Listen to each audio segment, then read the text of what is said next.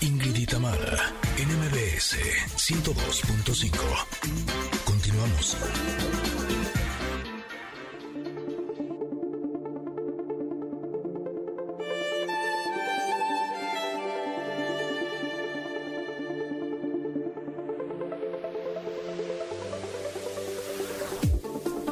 Amo el momento cuando escucho esta música porque sé que llegamos a nuestro momento del comentarot, que el día de hoy tiene una carta eh, realmente especial. No sé si te pasó, Tamara, eh, que de principio sentía que me estaba confundiendo un poco, pero, pero ya logré entenderle bien. A ver, cuéntame, cuéntame, a ver que eh, capaz que entendí todo lo contrario. Bueno, esta es la carta del 10 de espadas. eh, empezando porque en el cielo aparecen 10 aves, no 10 espadas, ¿no? En esta imagen sale una mujer que está de espaldas, eh, le está, está como arriba, yo le interpreto esto como si fuera una colinita y entonces le está pegando el aire y por eso su vestido y su pelo vuela hacia atrás. No se le alcanza a ver la cara, eh, pero mi sensación es que es una mujer que está viendo hacia el futuro y tiene sobre ella a estas 10 aves que están revoloteando eh, encima de su cabeza. Eh, uno de sus pies eh, está como al aire, entonces la sensación es como que quiere dar un paso, pero no se ve hacia dónde quiere ver el paso porque eh, se ve como si fuera el vacío, como si estuviera en la, en la punta de una montaña y ya no se ve más allá. Esta carta en su lado luminoso, y esta es la parte que a veces que me pudo confundir al principio, nos habla de los finales dolorosos, de las crisis, eh, pero también nos habla de una oportunidad de encontrar sanación profunda y de encontrar esperanza y resiliencia. En el lado de la sombra nos habla de resistirnos a lo inevitable, de no querer dejar ir las emociones negativas y de estar enraizado en la necesidad y la falta de ayuda. Eh, nos habla también de la recuperación y de cuando tenemos alguna pérdida devastadora. Eh, me gusta mucho esta carta porque, aunque podría sonar contradictoria en un principio, nos habla de que a veces los finales se sienten severos en ese momento, pero que es una de las semillas más potentes que puedes plantar porque generalmente van a generarte esperanza. Eh, nos invita a que recordemos que nuestras heridas nos enseñan nuestras mayores fortalezas y que iluminan nuestra habilidad de sanar. Eh, una noche oscura del alma nos puede acercar a nuestro más bello amanecer si es iluminado a través de nuestra experiencia. Eh, me encanta cómo se conecta todo y estaba escuchando esta mañana a Gaby Vargas de cómo nuestros pensamientos son los que podrían estar generando nuestra realidad y cómo a veces nos quedamos enganchados en estos pensamientos que son desagradables, en las cosas que nos pasaron en la vida, en las pérdidas, en estos finales que no nos gustaron, ¿no?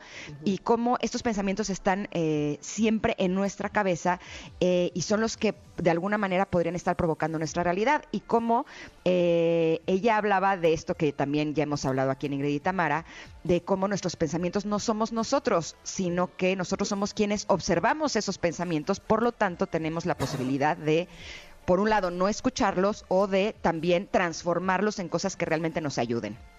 Eh, me gusta esta carta porque nos ayuda a ver las cosas de forma distinta, ¿no?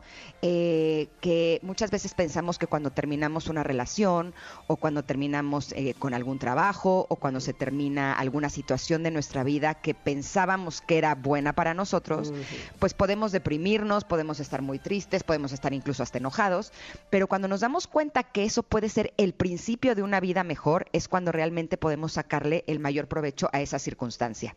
¿Tú cómo ves esta carta, Tam? Uy, y, cua- y, y para darnos cuenta de que eso nos puede traer un beneficio, ah, cómo cuesta trabajo, porque yo- yo- a mí yo vi esta carta y uf, por desgracia me hizo recordar varios pasajes de mi vida donde sientes que te haces cachos por terminar algo, por terminar con alguien, por terminar al, o porque se termine finalmente algo con, en lo que estabas aferrado y tenías ahí puestas a lo mejor todas tus ilusiones y y no quieres terminar. Fíjate que apunté aquí en mi libreta muchas veces o algunas veces nos quedamos ahí porque pensamos que evitaremos el dolor de la catástrofe que significa el final, ¿no? Sí, Cuando, sí, de acuerdo. Y, y entonces dices, no, mejor aquí, mejor aquí, aunque me traten mal, pero uy, qué difícil será terminarlo, ¿no? O pasar al siguiente paso y qué tal que me va peor y qué tal que, y qué tal que, y qué tal que, ¿no? Entonces, aguantamos un chorro eh, antes de tomar la decisión de terminar hasta que la vida o nos da una patadota y te dices que te vayas,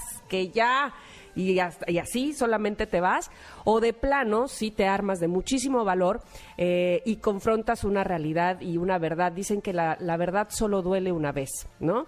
Eh, entonces, pues sí, afrontarla y pasar por ese trayecto de dolor que pueda hacer eh, eh, escuchar o ver la verdad y pasar a lo siguiente. Claro, pasar a lo siguiente sí va a costar, pero lo que creo que nos incita o nos invita esta carta es a pensar justamente en la emoción, en la en la tranquilidad que se siente cuando vuelves a sembrar, en la sí, en esta emoción que dices eh, cuando va a empezar algo nuevo, y dices, "¡Ah! ¿cómo será? Ahí viene, más que en la incertidumbre, en la emoción de que pueda ser algo mejor, diferente y que te sirva, ¿no? Eh, sí, yo, yo eh, una de esas veces, que, y además que menciona aquí el sol, que eso es importantísimo también me parece a mí, cómo te carga de energía. Eh, una de esas veces que sentía eh, eh, como que el mundo se caía y se desmoronaba y, y sentía puñaladas en la espalda, traición, este, cómo es posible que me hayan tratado así, demás y demás y demás, y te regodeas en tu victimismo, como ya hemos platicado. Me acuerdo que, bueno, además me pasaron como mil cosas a la vez, ¿no? Entonces me acuerdo que en aquel momento no vivía yo en mi casa, eh, tuve que llegar a una casa prestada, entre comillas, pero esa casa prestada, sin mis muebles, con los muebles de alguien más, en fin, este, estaba a una cuadra de la playa. Entonces lo que hacía era que en las mañanas, con todo y mi dolor, agarraba mi tapete de yoga y me iba y me lo ponía enfrente de la playa muy temprano. Y recuerdo a mí misma que me pegaba el sol saliendo así de frente y pues a llorar, ¿verdad? Y a llorar mi pena y demás. Pero llegaba un momento, así al paso de los días que iba y hacía esa rutina, en que como, como cuando vas a estrenar algo, decía yo, llegaba así un punto, decía, ¿y qué, y qué, qué será lo nuevo? ¿Qué vendrá? Como que había una esperancita, ¿no? De que entonces vamos a cerrar la página y no solo la página, el libro completo. ¿y cómo será el nuevo libro? Y te daba ese entusiasmo. Y lo relaciono mucho con el sol porque recuerdo que me pegaba el sol de frente, ¿no? Entonces eh, me, me lleva a ese lugar.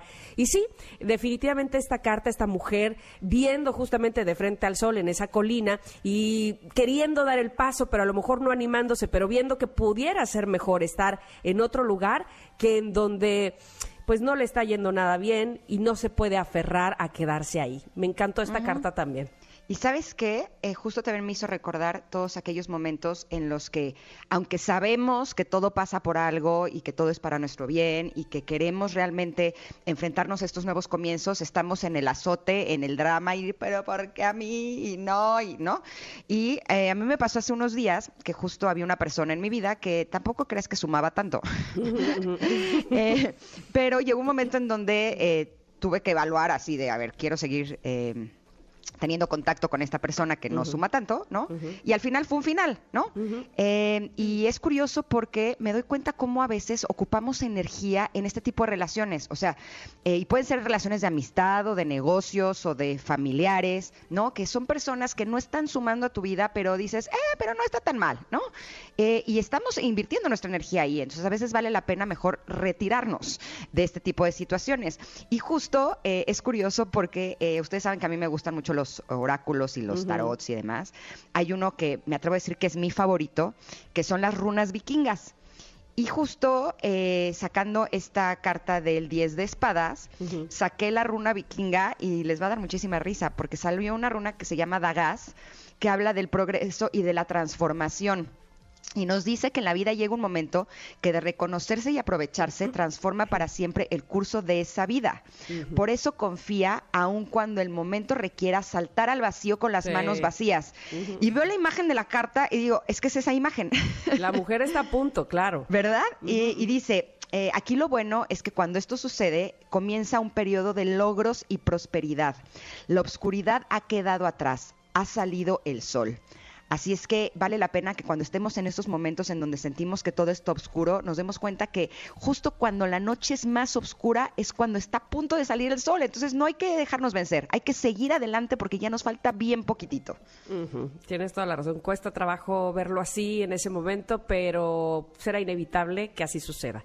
Así es que bueno, pues ojalá les guste la carta del día de hoy que eligió Ingrid, que me parece muy, muy bonita y que y que nos hace, nos hace reflexionar sobre muchas cosas, sobre muchos momentos y que sin duda alguna, eh, pues queremos que ustedes también reflexionen con nosotros. Así es que por favor, chequenla, está en nuestras redes sociales, Ingrid Tamara MBS. ¿Vamos a un corte? Por supuesto, y regresamos, tenemos un gran programa para ustedes y solo cerramos con el mantra de esta carta que es, me sano todos los días. Con eso nos conectamos el día de hoy y seguimos con nuestro día porque todo va a estar bien. Regresamos en unos minutos. Somos Ingrid y Tamara y estamos aquí en MBS 102.5.